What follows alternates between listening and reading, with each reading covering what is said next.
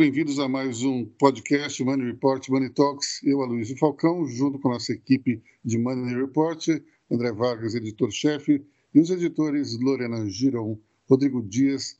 Vamos falar sobre o que mais importante ocorreu nesta semana. E é impossível não falar do debate, impossível não falar da reunião de Lula com os empresários. E também a gente precisa falar do documento que o PL é, acabou vazando é, durante a semana, qual questionava mais uma vez a eficácia do processo eletrônico é, das eleições brasileiras, é algo que justamente aconteceu na, horas depois que o presidente da sigla, Valdemar da Costa Neto, é, visitou o Tribunal Eleitoral e especialmente a sala de votação. E no final dessa visita ele até disse que tinha, tinha gostado muito, é, reafirmou a sua fé no processo eleitoral brasileiro e disse que a sala não tinha mais nada secreta. Agora era uma sala é, aberta, sala de totalização dos votos, lembra bem aqui o André Vargas. É, uma situação um tanto quanto vexatória, porque um pouco tempo depois a revista Veja soltou um texto produzido pelo Partido Liberal, que é presidido por Valdemar da Costa Neto, qual nós tínhamos de novo aquela velha lenga-lenga de que as urnas eletrônicas não são confiáveis. Bom, é, existe uma história correndo por aí, e, na verdade, o texto foi produzido pelo vice-presidente do partido, que é o capitão lembrei que eu ouvi. Augusto. Augusto. Então, que, e o texto foi produzido, então, é, por ordem de Augusto e que iria ser submetido depois à executiva do partido. Acabou vazando e se criou um regimento generalizado, porque é, Valdemar da Costa Neto não é exatamente a pessoa considerada mais confiável dentro do mas é, esse tipo de situação a gente nunca viu antes, né? Ele, ele visitar o tribunal, ser um, é, fazer apologia das urnas eletrônicas e logo depois o seu partido dizer exatamente o contrário. É, é uma situação um tanto quanto esquisita, isso mostra que dentro do PL existem duas vertentes. PL é, não é exatamente um partido é, que possa se dizer ideológico de forma consistente, a mais para uma legenda grande de aluguel, porque afinal de contas foi feito um grande presidente Bolsonaro se filiasse e, e as eleições. Ele deve despontar é, 2023 como o maior partido brasileiro. Gente vai ver como é que a coisa vai, vai, vai andar. Se por acaso Lula for o vencedor, muito provavelmente ele vai aderir, como então deve aderir, mas se Bolsonaro for é, eleito, reeleito presidente, obviamente ele continuará liderando o Congresso. É, então, em relação a, a essa carta, é, ficou claro que a campanha do Bolsonaro é um aviso formal de que eles vão tentar tumultuar a eleição, né? É, o documento já estava pronto desde 19 de setembro, acredito, e só que só veio ao público agora, quatro dias do primeiro turno. E, e no início da semana, de novo, o Bolsonaro voltou a dizer que só vai respeitar o resultado da eleição se considerar limpa. Então, é, o relatório do PL não é capaz de atestar o contrário, né? Mas vai ser usado para incitar uma agitação em caso de derrota. Então, assim, eu acho que essa carta está indicando que o Bolsonaro desistiu de vez de ganhar no voto. Ou o partido desistiu de vez de ganhar no voto e está apelando de novo para o ataque às urnas, né? Eu não sei, eu não seria tão peremptório assim, viu, Lorena? Porque eu acho que muitas vezes nós temos ali no Bolsonaro um, um comportamento de cão que ladra, mas não morde, ou então ele ladra para para agradar a sua, a sua base. Para ele conseguir se manter no poder sem o voto, ele vai precisar da totalidade, pelo menos uma maioria muito grande de apoio dos militares. Isso seria um golpe militar. Agora, eu não consigo enxergar, sinceramente, é, todos os militares, é, todos os generais apoiando um golpe que seria para entregar o poder a um ex-capitão. Não consigo enxergar é, esse tipo de situação. Acho que existe uma minoria hoje junto ao Bolsonaro e fiel ao presidente, e, e inclusive poderia fazer uma loucura dessa, sim, mas é uma minoria, não é ainda uma maioria. Eu acho muito difícil que o presidente consiga se manter no poder de uma maneira antidemocrática e através de uma ruptura. É, especialmente porque você tem toda um, todo um apoio é, do Centrão que ele vai ruir se Bolsonaro tentar alguma coisa antidemocrática. Saindo o apoio do Centrão, os empresários que já não estavam exatamente muito apoiando, saindo de vez fora, fica complicado. Vamos lembrar um pouco 1964. Acho que sempre é importante dentro dessa situação. Em 64, houve, nós tínhamos ainda a Guerra Fria e, portanto, um temor que o comunismo tomasse conta do país, especialmente porque o presidente João Goulart ele flertava com a esquerda e cometeu um erro é, estratégico muito grande, foi é, participar da reunião com os sargentos. Isso é, bateu muito mal no exército, porque parecia que o presidente estava querendo romper com a hierarquia militar, falando diretamente com quem comandava o dia a dia das tropas. Portanto, ali a coisa degringolou de vez. Mas o, o ponto é, logo após o golpe, eh, os militares ainda não tinham definido quem seria o comandante, quem seria o presidente. E houve uma reunião na, na, na de Ipanema, no apartamento de um dos militares, não lembro agora era, mas não era nem o Castelo Branco, nem Costa e Silva, no qual eh, os empresários mandaram eh, alguns emissários conversar com o Estado-Maior. E eh, durante essa conversa, então, o banqueiro Magalhães Pinto, que era do ele disse ao Costa e Silva que estava sendo tratado como chefe da tropa e se auto-intitulava tal, é, eles, o Magalhães Pinto disse que o apoio dos empresários era total para o movimento, especialmente porque queriam que o Marechal Castelo Branco presidente. É, justamente trabalhando a ideia de que era um militar ponderado, não era tão radical, e estava extremamente voltado para tentar consertar um embrólio econômico brasileiro que tinha entrado numa armadilha parecida com o segundo mandato da Dilma. Então, é, tivemos ali uma situação na qual o Exército se sentiu pressionado pelos empresários e acabou cedendo.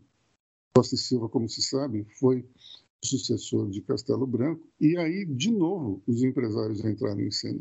Por quê? Porque os primeiros anos de Castelo de 64 foram marcados pelo mandato de, de Castelo Branco, que colocou Roberto Campos no Ministério da Fazenda. Se não me engano, ele deu é, no, do planejamento. O grande problema todo é que a economia estava extremamente desarrumada, e Roberto Campos fez um trabalho para conseguir dar novamente o macroeconomia dos filhos. O resultado disso foi que tivemos dois anos dificílimos de aperto monetário, juros altos, enxugamento da base, para trazer eh, aquela inflação que teimava em atrapalhar os negócios para um, um patamar razoável. E, em função disso, houve muita chiadeira de quem? Dos empresários. E daí os empresários se aproximaram de Costa e Silva e disseram: senhor será a nossa salvação. Veja só, né? como, nada como um dia depois do outro, os mesmos empresários que rejeitaram Costa em 64 foram atrás dele em 66 e conseguiram que ele acabasse encurtando o mandato de Estado Branco e entrasse é, no Palácio do Planalto com plenos poderes. Sabe, é, Costa e Silva, Delfim Neto como Fazenda, é, se aproveitando justamente de toda a casa arrumada já por perto do campo, e aí houve o tal milagre econômico. Bom, estou é, dizendo tudo isso para dizer o quê? Mesmo que os militares sozinhos resolvam dar um. Eles não vão fazer isso sem nenhum tipo de apoio da sociedade civil. E o que eles vão mais ouvir? Os empresários, cuja maioria hoje não está ligada a um momento de ruptura. Tem até alguns que, se interessariam ter Bolsonaro no poder é, dentro de um sistema é, antidemocrático. Mas não é a maioria, é uma minoria da minoria. E nós vemos que o exército como um. É, e ainda eu arrisco dizer mais: há muitos oficiais que se sentem extremamente desconfortáveis com a presidência Bolsonaro. É, eu digo isso é, na figura pública do presidente, não exatamente na questão da gestão, da administração, e que isso é outra coisa. E até temos hoje, curiosamente, uma, uma dicotomia. É, dentro das classes mais altas, até dentro do Exército, existe uma aprovação do governo em si, mas uma desaprovação na figura. Pode até ser nas pesquisas, se não me engano, sempre a desaprovação de 50%. Isso mostra que as pessoas rejeitam o jeito do presidente, necessariamente a, a, a, gestão. Até porque nós temos uma economia que está em recuperação, inflação em baixa. Aí eu acho curioso as pessoas sempre dizerem isso. Nós estamos com a inflação caindo, enquanto a inflação todo mundo. Nós tivemos inflação que veio antes. Isso ninguém está falando. Nós tivemos uma economia que sofreu os efeitos de juros extremamente baixos de forma artificial e acabaram levantando o preço do dólar às alturas e esse preço do dólar acabou movimentando a inflação. Toma isso a movimentos inflacionários surgidos por conta do auxílio eh, durante a pandemia, é, é, sendo uma receita perfeita, uma tempestade perfeita 2021. Então, se nós tivermos uma inflação antes desse movimento é, mundial e conseguimos aumentar os juros antes, é óbvio que a gente resolveu o problema antes de todo. Então, não é exatamente um grande mérito do governo, uma vez que ele criou a própria armadilha que ele teve.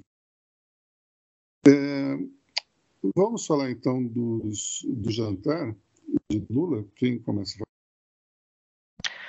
o, o Lula se reuniu com diversos empresários, como André Esteves, do BTG, Abílio Diniz, do Carrefour, e, e dizem que ele seduziu muito os empresários, que tirou qualquer má impressão, assim, que, que tinha sobre ele. Ele fez um papel, assim, de ouvir mais os empresários do que falar suas propostas. Então, assim, ele, ele, ele chegou, então, o que vocês querem, o que vocês esperam de um governo meu? Então, assim, foi uma invertida de jogo que. Eu não sei se foi pensado na hora, não sei se foi um insight, mas foi muito bem visto pelos empresários. E hum. é interessante, interessante. É engraçado, isso é, isso é típico Lula, né? O Lula ele tem uma capacidade de, de trabalhar os consensos como ninguém. Isso acontecia desde a época em que ele era é, sindicalista e, e, ele tinha uma tática. Ele entrava no estádio da Rua Javari e ele ia conversando com as pessoas durante o campo até chegar no, no palco e poder falar com a plateia. Então, ele já tinha, evidentemente, um, uma ideia que ele iria defender, mas ele, ele ia, é, durante essa caminhada, falando com as pessoas e, checando se aquilo era e seria, seria é, uma ideia vencedora. Portanto, o Lula tem essa capacidade ele é um tremendo é, garanteador, um encantador. Então, isso funciona muito dentro desse ambiente. Lembro de uma história de, de um amigo que foi para um almoço com o Lula para uma palestra, mas foi a contragosto levado por um amigo. E quando o Lula chegou, é, ele aquele aplauso, aquela comoção, e todo mundo se juntou ali é, para falar com ele, vocês imaginam que havia duas fileiras assim de cadeiras e um corredor no meio. Do lado do corredor no meio, todo mundo é, apinhado ali nesse corredor para poder falar, cumprimentar. Esse meu amigo que não era um fã ficou exatamente sentado longe. Percebeu que ele estava ali sozinho. E ele simplesmente furou aquele bloqueio e foi dar a mão para aquele meu amigo. Quebrou as pernas. É impressionante. Ele tem essa sensibilidade. É, portanto, eu, eu, eu, talvez tenha sido uma coisa é, pensada na hora, talvez, isso talvez foi planejado, não sei, mas isso é por. Diga, André. É, já vi Lula em ação algumas vezes e quando ele é o Lula sindicalista, ele fala errado. Ele força no cacoete. E já vi o Lula conversando com empresários. E ele não erra no português. Ele conversa com os caras, sabe, assim, olho no olho, mas ele tem, como o Luiz falou, ele tem essa capacidade de ouvir né? E aí ele consegue fazer uma, uma feijoada completa, né? Ele pega o que um fala, o que o outro fala, vai misturando e cria um, uma narrativa que contenta um pouco cada um. Que é mais ou menos isso que um político tem que fazer, né? Que, ir jogando. Então ele faz isso muito bem. Quando ele tem que falar com. Eh, ele está numa plateia é, mais restrita e mais elitizada, ele muda completamente o tom. Inclusive, nesse debate, ele foi menos palanqueiro. Né? Mas ele saiu da retranca nesse debate, né? Sim, mas... Vamos, só, vamos encerrar oh. o jantar, eu acho que, que, antes de entrar no programa eh, do debate eh, especialmente, porque eu acho que tem, tem algumas questões importantes de a gente falar do jantar. Primeiro ponto, nós tínhamos ali é, 130 empresários, mais ou menos, 100, 130, qual a minoria era uma minoria mais ligada a Bolsonaro. A grande maioria, eu diria que é a turma do tanto faz. É aquela turma pragmática que pode apoiar o Lula ou pode apoiar o Bolsonaro, desde que um dos dois seja eleito. Não existe exatamente um apoio prévio, até no íntimo deles eles podem ter uma preferência, diria que nesse caso a maioria da preferência é pelo Bolsonaro, não na pessoa física do presidente, mas muito mais por conta do Paulo Guedes. E uh, o jantar de Lula serviu justamente para tentar quebrar essa resistência. E conforme Lula disse que era é, defensor de um, de um Estado que tivesse superávit fiscal, isso já quebrou um pouco a, a ideia e a resistência de que ele iria explodir os gastos públicos. Mas Lula também disse que era contra o teto de gastos. E até aí eu vou dizer uma coisa para você: tem muito economista que, na época em que o ministro Meirelles insistiu no teto de gastos, os economistas foram contra. Hoje, você não escuta ninguém falando. Meio que politicamente incorreto ser contra teto de gastos. Mas o que, que aqueles eh, economistas diziam naquela época? E eu estou dizendo gente graúda, falando que é economista eh, de segundo escalão. O que eles falavam? Eles diziam justamente o que ocorre hoje, que o teto iria, o teto iria ficar parado e o chão iria subir, deixando quase que nenhum espaço de manobra para os governos. E que, em vez de se fazer um teto, seria muito mais fácil atrelar orçamento à é, arrecadação. É mais ou menos o que o Lula estava falando.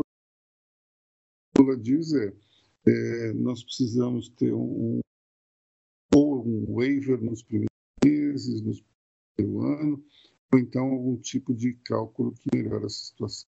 É, quando as pessoas falam, por exemplo, que quando que vem uma bomba fiscal, eu tenho as minhas dúvidas nós temos uma arrecadação subindo rapidamente. No início desse processo, a gente poderia dizer que tinha a ver com a inflação. Ou seja, quando você tem uma inflação, é, o pagamento de impostos ele cresce muito em relação às despesas, isso gera um superávit razoável. Foi o que aconteceu nos primeiros meses desse ano, também no finalzinho do ano passado. Só que agora nós já passamos dessa fase, especialmente porque a inflação é, caiu, nós entramos em fase até de deflação por conta dessa mexida no preço dos combustíveis. Só que uh, nós temos um, um, uma economia que está em expansão. Tanto a arrecadação cresceu de forma real, não é mais um mecanismo é, contábil. Então, é, será que isso vai continuar até o ano que vem? A gente diz, tem outras pessoas dizem que nós teríamos um de 1%, se é que teríamos. É, nós ouvimos essa mesma história no final de 2021, dizendo que o ano de 2021 teria um crescimento de apenas 1%, dizendo 0,7%, 0,6%. Chegamos até agora com a expectativa de 2,7%, podemos chegar a 3%. É, também eu estou um pouco cético em relação a essas previsões. Precisamos ter um pouco mais. André Vargas. Preciso, preciso levar em consideração, tudo bem, há, há muito pessimismo com os dados. E, e, você observou muito bem, Luiz, o, o governo brasileiro está ficando muito mais eficiente em arrecadação. Certo? Então, o que nós, o que nós podemos uh, uh, entender? O governo está arrecadando mais, a economia está em expansão, mas ela não está exatamente numa expansão virtuosa, ela está é, reduzindo a ociosidade. Porque se a economia estivesse em expansão, nós teríamos novos consumidores, temos uma mudança no perfil de consumo. Então, eu acho que é muito mais sensato a gente falar em recuperação. Né? É, é, Paulo Guedes fala em recuperação, que, que, que o país estava se recuperando enquanto o país estava afundando. Agora o país está se recuperando de fato, isso iria acontecer em algum momento, com algum ritmo, esse ritmo está um pouco melhor do que o esperado, mas a gente não está em expansão, a gente ainda não voltou aos mesmos níveis, até porque a inflação come, come uma parte, tem tudo isso, os salários estão defasados e tal. Você tem que fazer, é, tem um rearranjo macroeconômico de consumo um, que ainda não foi mapeado, e que assim, o, o país que vai surgir depois disso, independente de quem ganhar, é, não é o mesmo país economicamente, não é o mesmo país que começou. Vai, vai, né? vai ganhar aqui, vai perder ali. Vai ser, esse rearranjo ele vai se dar pelas forças econômicas e ainda não, não dá para ver bem para que lado a coisa está indo. Mas que é uma recuperação, sim, mas não é essa maravilha. Pode ser 2,7%? Pode, mas a partir de qual base? Uma base que, que foi de queda, na verdade. Uma base de queda, e aí também sempre tem aquela, aquela, aquela comparação. Ah, porque os países vizinhos, o Peru cresceu 5%. Mas cresceu 5% em cima de qual base? O dia que o Brasil crescer 5%, o mundo inteiro vai ficar de olho na gente. Peru cresce 5% e não faz cócega. Então você tem, é, é, é preciso olhar um pouco esses fatores e tentar imaginar o que vai ser o próximo presidente, seja quem for. Bom, vamos pegar esse gancho justamente para falar do debate de ontem. O Estrela, para mim, foi o padre Elmon, Kevin, Kellons, é, a, a, senadora Simone, É, desculpe, é, é, Soraya Tronic, ela, ela realmente é, não conseguia acertar o nome dele. Uma hora que ela falou candidato padre, foi uma beleza. Mas, enfim, eu acho que foi o, apesar de, de chato, foi um dos debates mais interessantes dos últimos tempos Primeiro, pelo, pelo número de, de pedidos de direito de resposta, que deu uma, uma aquecida na discussão, e, ao mesmo tempo, pela figura é, folclórica, digamos assim, Padre Kelmo, é, tá, trabalhando ali como uma segunda uma linha auxiliar do presidente Jair Bolsonaro, é, me pareceu uma figura folclórica é, alguns passos à frente nesse, nesse folclore é, do Cabo da Ciolo. É, divertido em alguns momentos, chato demais em outros, mas é, a gente tem uma situação é, na qual, é, pelo menos, o Jair Bolsonaro antes não estava, estava, estava sozinho. Né? O, o escreve aqui Cabo da Ciolo do Metaverso. Esse, o, o metaverso está bem de, de, diversidade. Né? Mas, enfim, padre criou uma confusão danada, porque ele não ficava quieto durante uh, os, as respostas dos outros candidatos. Eu nunca vi o William Bonner tão irritado em um debate eleitoral, e olha que é, eu devo ter visto menos com ele.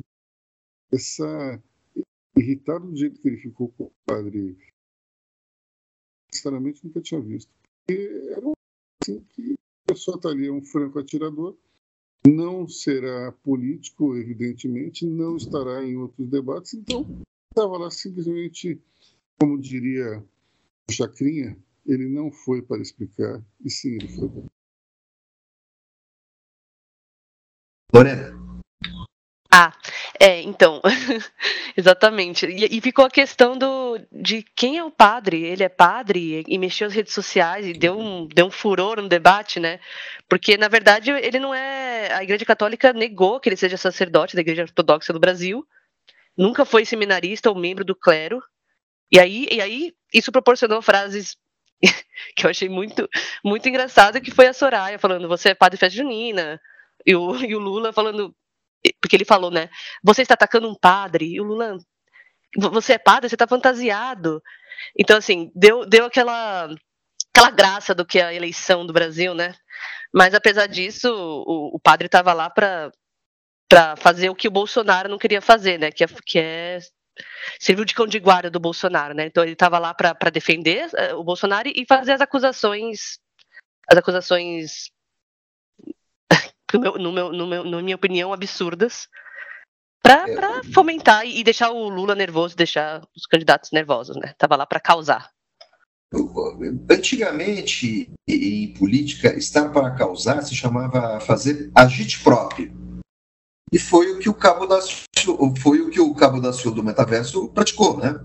Fez agitação e propaganda, foi lá para confundir, irritar os outros e evitar que Bolsonaro fosse o principal alvo dos outros candidatos, até porque Bolsonaro é presidente, quem está no poder sempre vai ser o maior alvo dos demais. Então, e, e ao mesmo tempo, é, é, manteve o debate aquecido. É uma figura esdrúxula, eu não via ninguém tão maluco desde o padre do balão.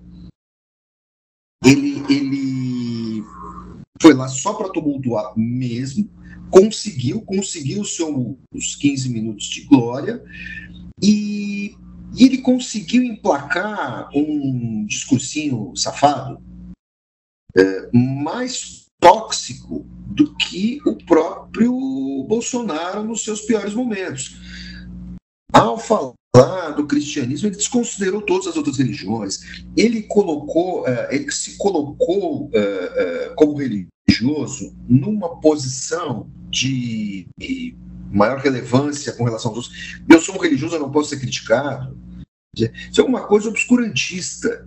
Bom, e... religioso nós também, né, André? Porque... Ah, sim, religioso não, mas, mas ele se colocou como religioso, por isso ele não poderia ser criticado.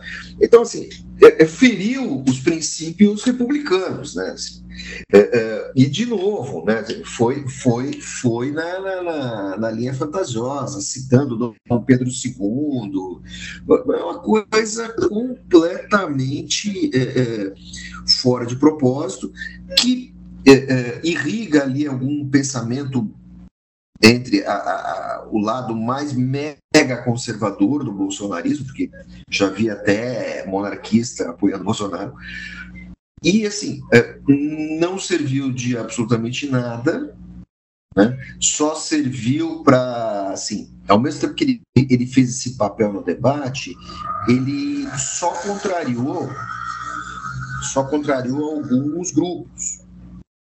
Mulheres, negros, uh, indígenas, uh, praticantes de religiões de matriz afro, praticantes de outras religiões, porque ele ficou o tempo todo dizendo somos 80% de cristãos. Uh, isso nunca foi pauta.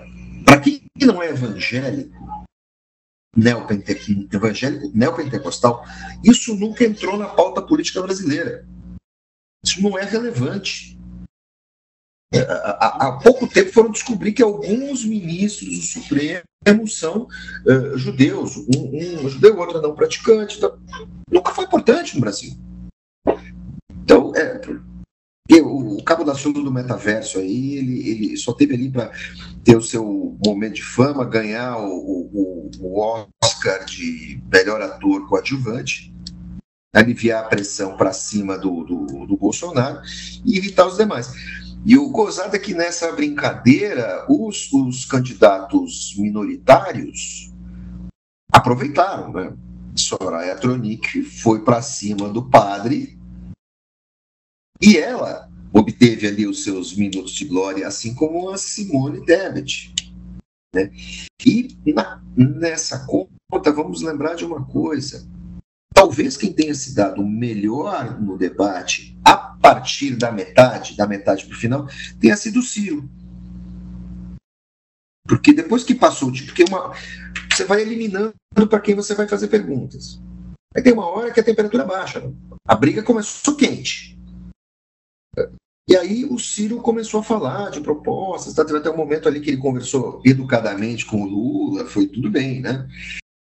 Porque aquela situação não iria se sustentar. Eu, eu acredito, antes de passar a palavra para a Lorena, é, eu acho que a Simone foi melhor que o Ciro nesse sentido. Ela se manteve mais comedida ao fim, ela foi a primeira a falar em debater propostas e não a, na, na rixa entre, ali, entre as duas fações. Acho também que Lula foi mais atacado do que o Bolsonaro, apesar do Bolsonaro ter sido ser o poder, é, ser a, a pessoa que todos deveriam bater, mas se você olhar, Ciro bateu mais em Lula do que Bolsonaro, é, a própria padre bateu totalmente. Tivemos o Luiz é, Felipe Dávila tendo mais em Lula do que Bolsonaro. As duas que bateram de uma forma equânime, mas eu acho que Lula recebeu mais pauladas do que Bolsonaro. Lorena. Eu concordo. Tanto, principalmente no começo do debate, né? Que, que o Ciro Gomes, eu acho que começou com, com ataque, foi ataque, ataque, ataque, ataque. Mas, assim, estamos num debate, eles têm todo o direito. É, só que o que eu queria falar do padre é que mostrou uma pesquisa falando que nas eleições de primeiro turno as pessoas estão cansadas de teatro, que elas querem resolver logo. Então, assim, o que era para.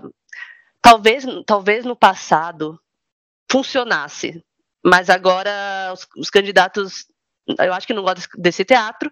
E eu vi que muitos católicos ficaram ofendidos, né? Porque que padre é esse que está falando nosso nome? Não é isso. Então, assim, é, subestimaram a capacidade do, do, do, povo colocando o padre lá. E, e, foi a tática que eles tentaram. Mas o que eu queria falar também era da Simone Tebet, né? Que eu, eu tinha comentado antes com o André, que eu achei que ela foi o grande destaque da, do, do debate. Ela tem um jogo de cintura muito bom para debate, ela, ela é educada, ela é razoável e ela, como vocês falaram, ela está tentando sair da polarização, está tentando é, manter o foco do Brasil em outra coisa. Então, assim, na minha opinião, ela, ela, ela brilhou e ela vai e reforçou a sua, o nome dela para 2026. É, em relação à Soraya Tronic, me pareceu uma coisa esquisita. Agora, ela fala do imposto único e o padre começa a dizer que ela queria mais impostos, que realmente não é verdade. O imposto único, tem gente que concorda, tem gente que discorda da sua mecânica, mas a ideia que move o imposto único é justamente reduzir todos os impostos em um só. E isso você pagar menos é, tributos através da, taxação das movimentações financeiras. Então, eu achei estranho que ela não rebateu essa afirmação do padre Kelman de que é, ela queria aumentar os impostos. Ela não queria. Sabe? Achei estranho demais esse momento. Achei que acabou se perdendo. A impressão que eu tenho de Simone Tronic é o seguinte: ela tem até boas intenções, mas eu acho que na hora do debate, ao contrário uh, Soraya Tronic, né, é, ao contrário de Simone Tebet, ela não consegue se manter, é, ela acaba ficando nervosa, e ela vai se perdendo no debate.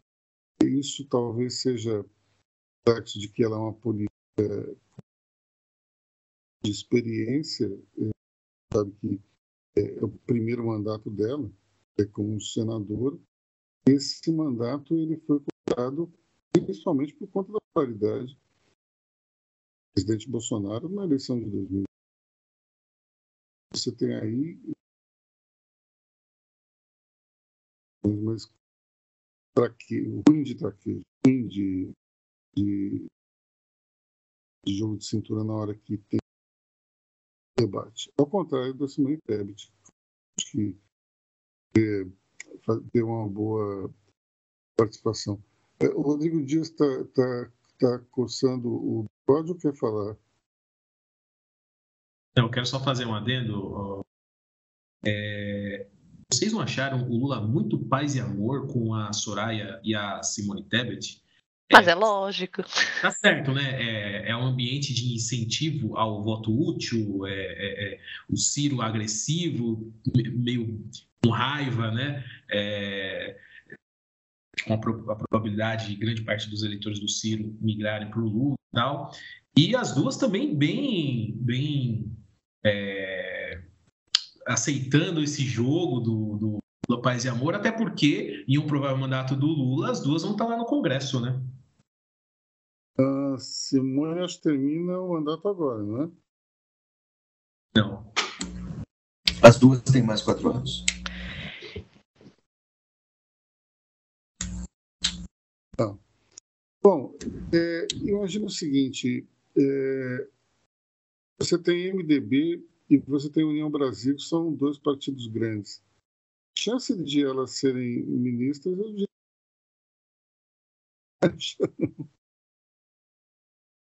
Então, temos aí uma situação na qual elas não estão pensando somente na seleção. É, eu, tenho, eu tenho a impressão que o Ciro estava um pouco perdido e, e, talvez mais agressivo do que o ele desidratou e realmente não tem menor questão de acho difícil até que alguém tenha acreditado nisso durante toda essa é, ele, ele, dava para ver que ele estava muito muito é, desanimado em relação ao, ao claramente que o espírito dele estava quebrado. Estava, era o Ciro de sempre. É, André ou Rodrigo? Questão do Ciro, acho que houve um erro de estratégia de campanha. Né? Ele, tentou se apresentar é, o tempo todo como um outsider consistente. Ninguém pode dizer que ele não é consistente nas suas propostas. E ele se perdeu. Talvez tenha um, um, um erro ali no modo de operar do, do João Santana, o marqueteiro dele, que faz muito bem essa desconstrução dos adversários, só que ele está enfrentando dois caras que, que são figuras públicas, o Lula e o Bolsonaro, que são figuras sólidas. Né? Eles estão muito bem é, é, caracterizados na cabeça dos eleitores. E ele tentou fazer isso, tentou desconstruir os dois, colocar os dois no mesmo balaio, né? é, com essa tese de que crise do Brasil gerada pelo Bolsonaro tem consequências lá com o Lula, e, e isso não cola na cabeça do, do eleitor. O eleitor tem uma percepção talvez mais simplista, e aí eu acho que o Ciro se perdeu ali. E, e, parte de suas ideias que poderiam ser acopladas aos outros candidatos e eventualmente ele crescer mais, isso acabou se perdendo. E aí eu acho que gerou uma frustração muito grande. Se eu tivesse no lugar dele, também ficaria assim. Rodrigo, antes da Lorena, vai. É, eu, eu só queria fazer uma dedo, a Lorena vai completar, é, mais para a gente emendar para o próximo tema que é das pesquisas, mas assim, não fica a reflexão. Eu senti o clima ontem, é, principalmente do, do, do, segundo pelotão, né? Ciro, Simone é, é, e Soraya, é, meio que um, aquele clima de acabou, acabou a campanha, a gente não conseguiu é, mexer nos números. Será que a gente vai falar sobre isso na pesquisa em seguida, mas será que já não seria para a gente refletir, para os candidatos refletirem, né? É, pouquíssimo tempo que eles deixam de fazer, de, de, de mostrar, é, de mostrar campanha, de, de aquela pré-campanha, uma campanha de 30 dias, uma pré-campanha mínima aí de 60 dias, 90 dias, é muito pouco para você para você mexer no cenário, esse negócio de você marcar uma reunião para marcar outra reunião, para você anunciar se pode anunciar um vício, uma, uma, uma, conjuntura partidária. Isso, nessa eleição, se mostrou que é, é a maior perda de tempo. É, eu concordo, porque o, povo acaba não, não, enxergando muito bem né, as propostas, as coisas diferentes, e quando tem um debate desse tipo, a gente é, parece que eles fogem desse tema, e aí começam os ataques, aí começam as acusações, e assim a gente não consegue ver o candidato mesmo e ter oportunidade, talvez, de votar outra pessoa que não seja da polarização, né?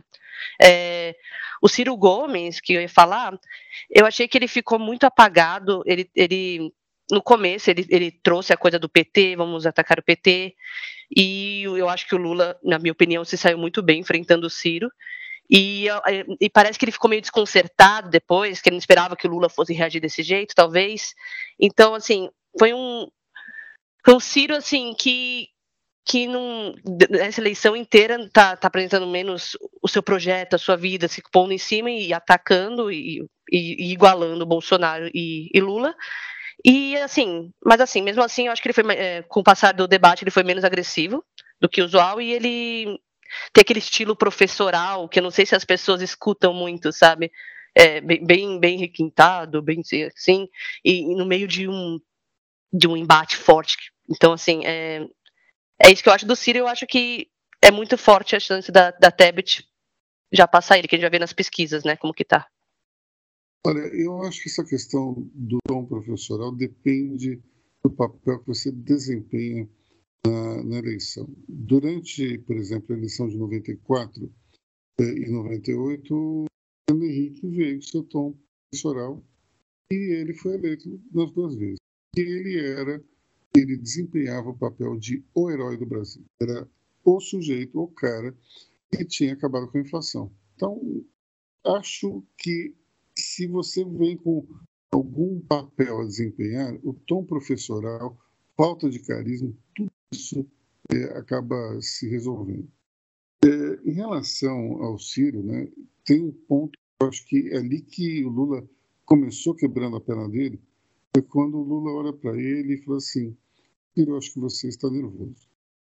Ali ele quebrou a perna do Ciro. E o Ciro não conseguiu, dali para frente, Tanto é que o Lula termina aquela fala e você olha a imagem, o Ciro está tá balançando a cabeça afirmativamente. Ele, ele engoliu o Ciro de uma maneira que foi impressionante.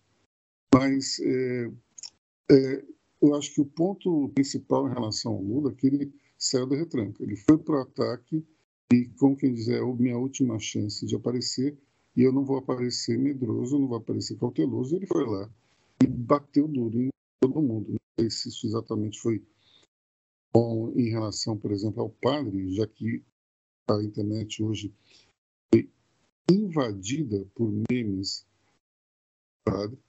Pode ser que isso vá contra ele, mas vamos lá. Se for, também vai ser muito pouco. É meio impossível levar esse padre a sério, né, pessoal? Vamos lá. Vocês já viram alguém com uma batina daquelas? Vocês três aí, já viram? Alguém usando uma A bandana? Ninguém usa uma batina daquela, pessoal. Ah. É, e aquela bandana meio de Ayatollah Júnior, assim, também, uma coisa meio estranha. De Deus, uma fantasia. E, e quando a, a, a Soraya diz que tá fantasiado, foi o Lula, não lembro mais. Mas ele estava fantasiado mesmo, porque aquele tamanho de crucifixo parecia o Billy Idol. É um negócio maluco. Que que é isso? Dá para entender. Ele roubou o crucifixo do Billy Idol, né? Vamos lá, né? Mesmíssimo.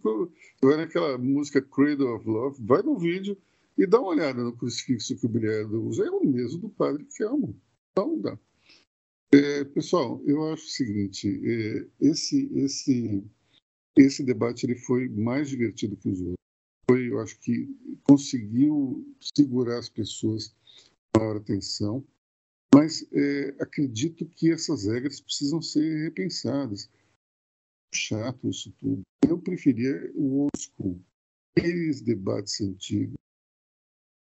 Montoro brigando com Jânio Quadros, Isola chamando o Maluf de fóssil da ditadura. Acho que aí é que está a verdadeira essência da política. Tem que se divertir. Eu acho que tinha muita gente no debate, né? Sabe, aquela coisa assim, o meu. Se ficassem ali, eram quantos? Sete candidatos, né? Se, se ficasse ali é, é, Lula, Bolsonaro, Ciro, Tebet, talvez Soraya, a coisa fosse outra, né? Esse debate parece muito assim as eleições antigas ao, contrário, né? Porque o debate ficou interessante, ele, ele conseguiu ser mais porradeiro e mais interessante só no final.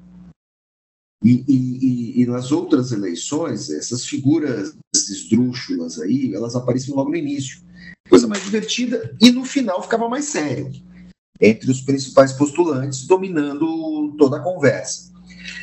Então, acho que tem a ver também com esse saco cheio que as pessoas estão, sabe, estão sentindo. O, o, padre, padre do balão de ensaio, viu? ele, ele apareceu só nessa reta final, fez lá, teve lá os seus 15 minutos de fama e acabou, não vai influenciar em nada. Só serviu ali para dar um temperinho. Não quer dizer nada. Assim, manteve a audiência de quem não, de quem estava de saco cheio de assistir aquilo. Lorena? É, eu ia perguntar para vocês o que vocês acham que o debate, se o debate vai mudar alguma coisa, porque assim, eu, apesar de alguns terem ido melhor, outros terem pior, eu não acho que vai mover grandes placas assim esse debate. É, o que eu acho que vai mudar muito até domingo são as redes sociais. São é, a guerra contra os fakes, conteúdos, essa busca por voto agora nesses dois dias. Eu queria saber o que vocês acham, assim, da se esse debate parece que vai, vai, vai ter alguma mudança nos números, ou vocês acham que o debate já não, não tem esse impacto hoje em não, dia? Não vai mudar nada. Tá? Acho que quando você tem. É, as pesquisas dizem que nós temos de 10 a 17% de indecisos que a maioria está mais para 10 do que para 17. Eu acho que se mexer alguma coisa vai ser nessa base de indecisos e não vai trocar voto. Quem queria estar no Lula vai falar assim, olha, xingou um padre, vou mudar de voto. É, oh, ele está muito agressivo, vou... Eu acho isso muito difícil. O que eu acho possível, porém, é, é digamos, eleitores de Ciro e de Tebet eh, migrarem o voto útil. Mas se eu, se eu posso dar um palpite em termos de quem saiu ganhando, diria que a Tebet deve ter amealhado alguns votos, sim. Mas a gente não sabe dizer o quanto. E também que ela vai perder alguma coisa pelo fenômeno do voto. Então, dá para saber por enquanto esse negócio. É, também não sei se ela vai passar o Ciro. Acho que conforme é, nós temos aí o voto útil, é meio imprevisível saber quem vai desidratar mais do que o outro. Acho que num primeiro momento o Ciro desidratou em função de Lula, mas ela desidratou menos e a gente não sabe, não dá para dizer ao certo quanto ela contribuiu com o crescimento de Lula. Eu acho que, é, que esses quatro pontos que Lula acabou subindo aí na reta final veio do, do Ciro e da Tebet. Quanto exatamente a gente não sabe dizer, até porque é, os números deram uma mexida toda. O que você acha, André? Alguém, alguém ganhou, alguém mudou, vai mudar de voto ou não? A questão, acho que o, o que pode alterar a balança nessa, nesse debate é o Bolsonaro obter votos do Ciro, da Tebet e da Soraya. Só que isso não se configurou claramente. O Bolsonaro continua, continuou batendo uh, nas mesmas teclas, ele não abriu o discurso, ainda que na parte econômica ele tenha tentado se mostrar um pouco mais, um pouco mais uh, uh, capacitado. alguém falou para ele sobre a curva de Laffer e tal, né? Lembrou dessa, né, Luiz? Eu, acho que ele, eu acho que ele, eu acho que ele assistiu. Curva de Laffer. Vou falar uma coisa para vocês agora que vocês jamais esquecerão. Quem viu aqui o filme Curtindo a Vida Doidado? Dezenas de vezes. Amo. O Rodrigo não viu esse filme? Tem que ver, hein? Clássico.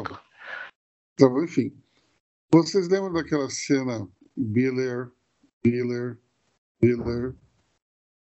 Vocês lembram o que aquele professor estava ensinando para os alunos? Era exatamente a curva de Laffer.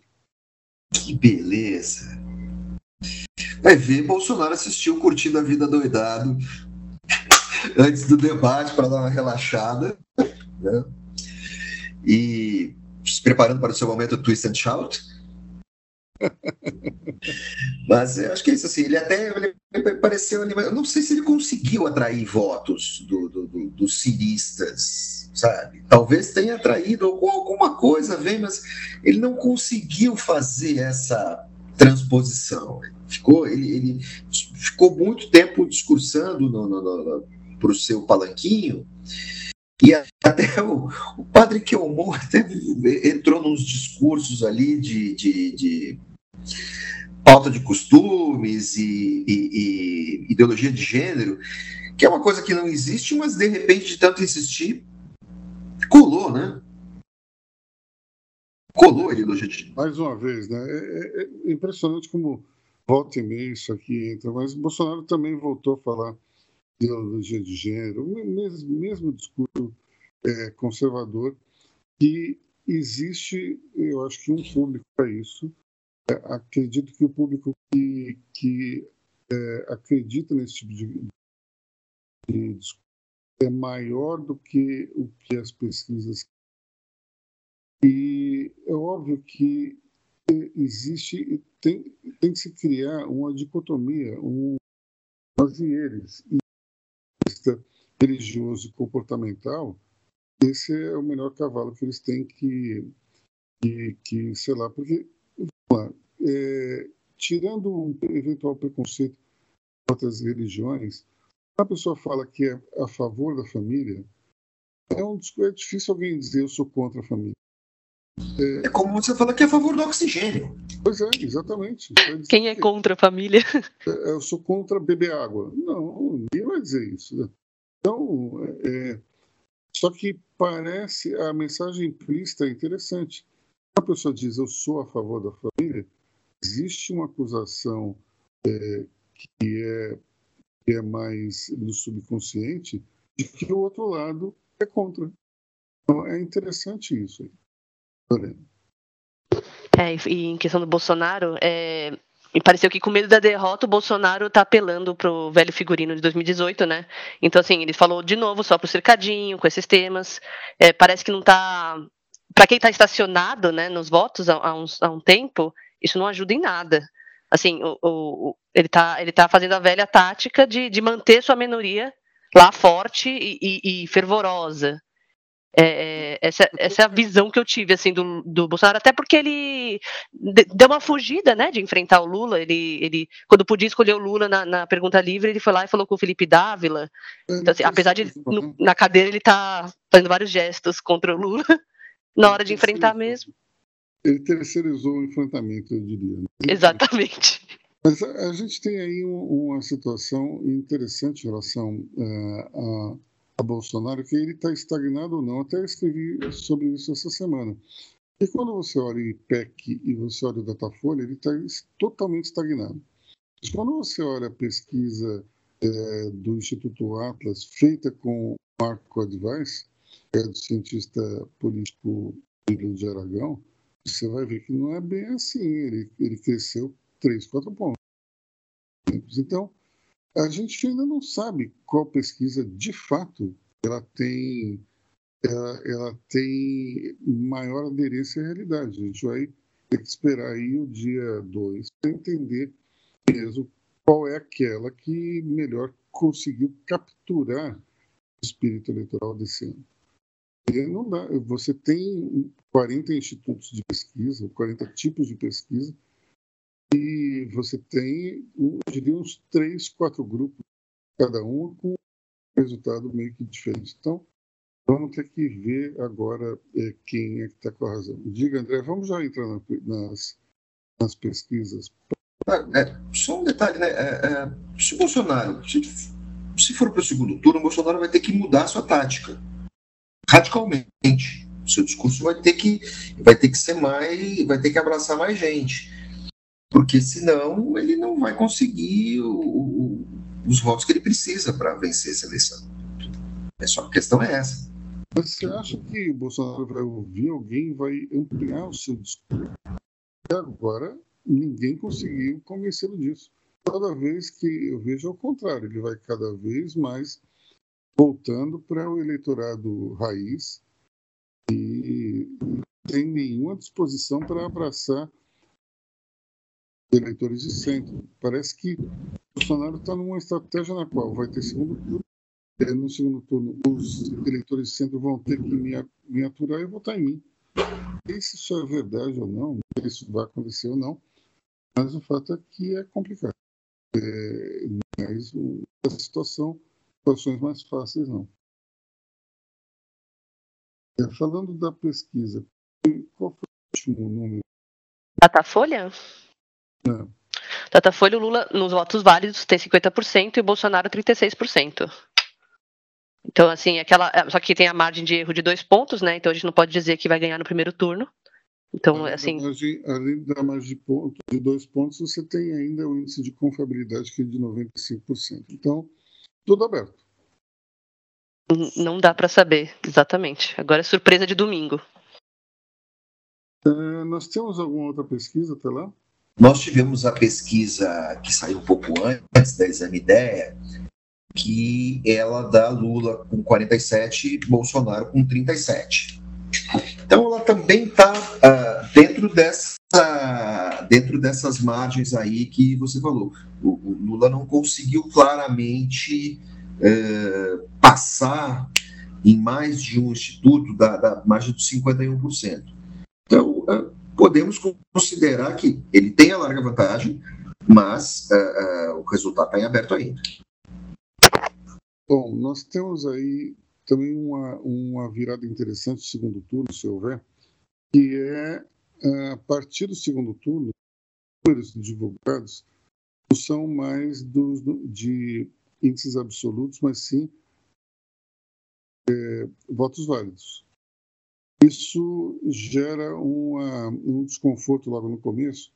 Eu lembro uma vez um, na eleição que Lula foi para o segundo terra, Dilma foi para o segundo terra, e é, aparece o, os índices de serra e era um salto em relação ao primeiro turno, eu lembro que as pessoas ficaram meio eufóricas, até que mas isso é votos válidos. Pode olhar que tem um crescimento maior de, dos dois lados. Aí que as pessoas tocaram. É, isso é um ponto importante para ser levado em consideração caso haja um segundo turno. A primeira pesquisa, ela geralmente dá um susto em todo mundo. Você vê os percentuais e fala, opa, é, será que vai ter alguma pesquisa em relação ao debate?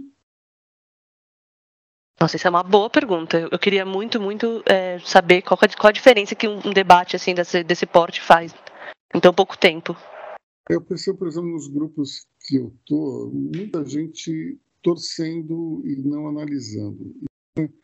É, é bastante interessante. Sim, você vê que é, tem, tem um, um fã-clube do padre, você tem gente que acha que ele falou é, coisas é, interessantes, como, por exemplo, ele defendeu é, alguns pontos da agenda liberal, que é algo que eu defendo também, mas eu, sinceramente, não consigo enxergar no padre que é um. Uh, acho que esse liberalismo dele me parece ser de fachada. E, enfim, vamos esperar para ver se ele, se ele se mantém nesse discurso aí ao longo dos meses para frente. Lorena. Eu só queria comentar que o formato do debate hoje em dia no Brasil parece ser muito para animar a torcida, né? Como você falou. Eu não sei, eu não sei se tem como mudar isso nas próximas, próximas eleições para ver um debate que realmente vai, vai ajudar a, cabeça do eleitor a, escolher. Porque quando a gente está no Twitter, quando a gente está nas redes sociais, vendo debate, é, é, torcida contra torcida, entendeu? Não é tipo, nossa, gostei dessa proposta, acho que vou para aí. Então, assim, é, eu não sei como daria para melhorar isso sem tirar o direito de, de representação, de expressão, mas, como você falou, para mim é, é, é, é, guerra das torcidas e, e, e, a gente aqui assistindo isso. Quem vocês acham? Quem vocês acham que engajaria mais? O Padre Kelmo ou Roberto Jefferson? Não, padre, totalmente. A não ser que o Roberto Jefferson pudesse levar uma espingarda no estúdio. E talvez ele pudesse criar um, um factóide interessante, mas acho que o padre deu de 10 a 0. É, ele estava lá pelo engajamento. Aliás, ele parece que existe para engajamento, né? Então tá. Mas, mas a gente não pode, por outro lado, subestimar a capacidade do Roberto Jefferson de provocar frases de efeito incríveis. Lembra na, na CPI do Mensalão, ele e José Disseu, ele fala assim: eu devo admitir tenho medo de Vossa Senhoria. Sim, tenho medo de Vossa Senhoria. Porque Vossa Senhoria me provoca os sentimentos mais instintivos. Eu, sinceramente, quando não vai terminar bem. Aquela imagem antagônica dele com o olho roxo. É um tipo, é um tipo. Então a gente não pode dizer que, que ele ele sai, se sairia mal nesse, nesse aspecto, mas acho que o padre estava inspiradíssimo.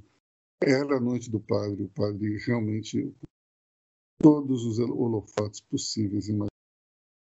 Bom, pessoal, vamos ficar por aqui. Estamos em quase uma hora e vinte, mais para os nossos queridos ouvintes. Eu agradeço de todos.